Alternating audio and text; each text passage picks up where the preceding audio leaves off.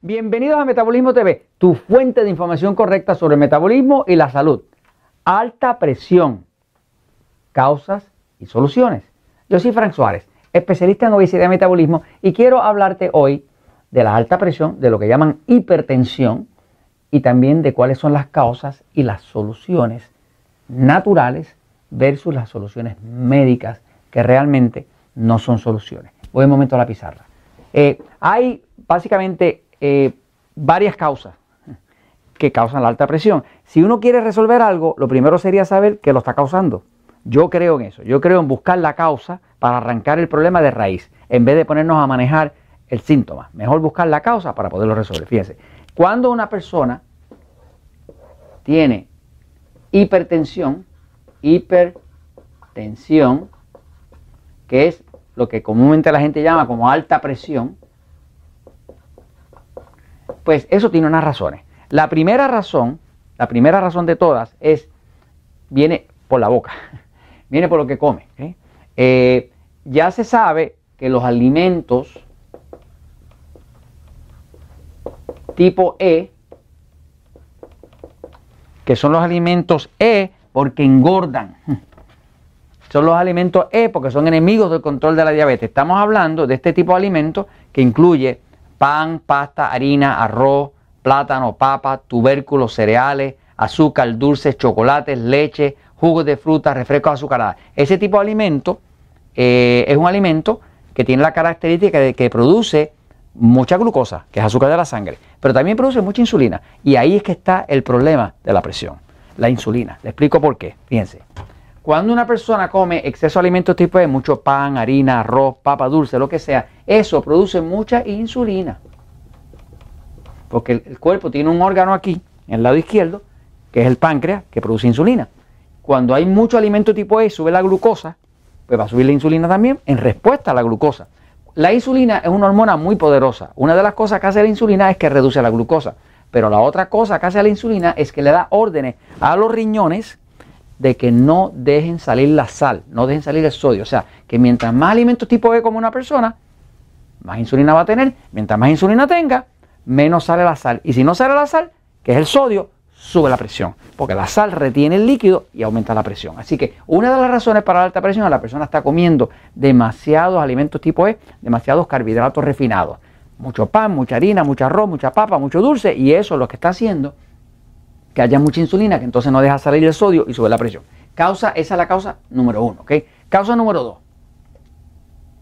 Esa persona está teniendo ah,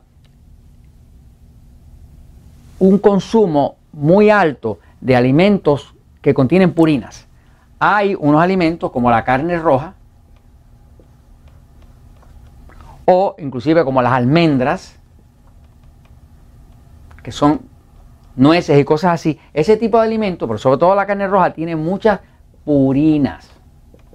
Las purinas, la puede usted buscar en internet, es un tipo de complemento, un tipo de ingrediente que tienen los alimentos que son vasoconstrictores. Vasoconstrictores quiere decir que contraen los vasos sanguíneos. Cuando eso contrae los vasos sanguíneos, porque usted comió exceso de carne roja o lo que sea, o está comiendo más carne roja de lo que su cuerpo tolera, esas purinas que contiene le contrae los capilares. Cuando contrae el capilar, la sangre no puede pasar. Cuando no puede pasar, el corazón bombea más duro y eso le sube la presión. Así que hay que mirar, eliminar, reducir la carne roja y los alimentos que vienen de, semillas, de nueces, de almendras, que ese tipo de alimentos son altos en purinas, ¿no?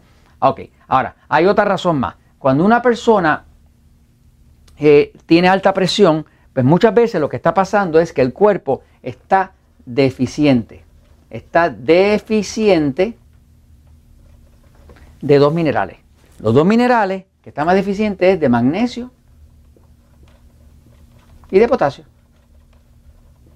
Por ejemplo, una de las formas más efectivas que existe de bajar la presión es suplementar con magnesio y potasio. Por ejemplo, nosotros eh, en los centros que usamos, Natural Link, que tenemos en distintos países, pues usamos un magnesio una forma de magnesio que se llama Magimac y una forma de potasio. ¿no? En el caso nuestro usamos citrato de magnesio, citrato de potasio, pero cualquier magnesio le serviría, a menos que sea un magnesio como el óxido de magnesio, que no es muy bueno porque no se absorbe bien. ¿eh?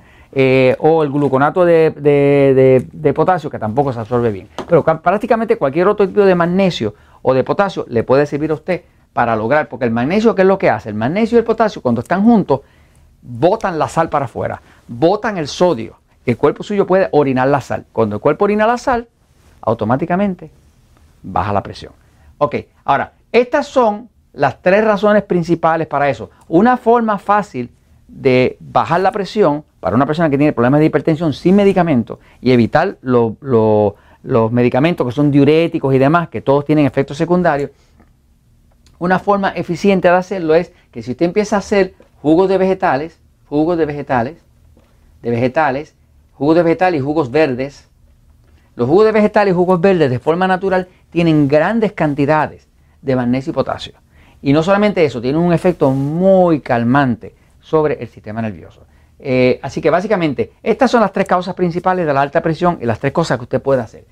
Reduzca los alimentos tipo E, que son los carbohidratos refinados, el azúcar, el pan, la harina, ese tipo de alimentos. Haga algo como la dieta 3x1.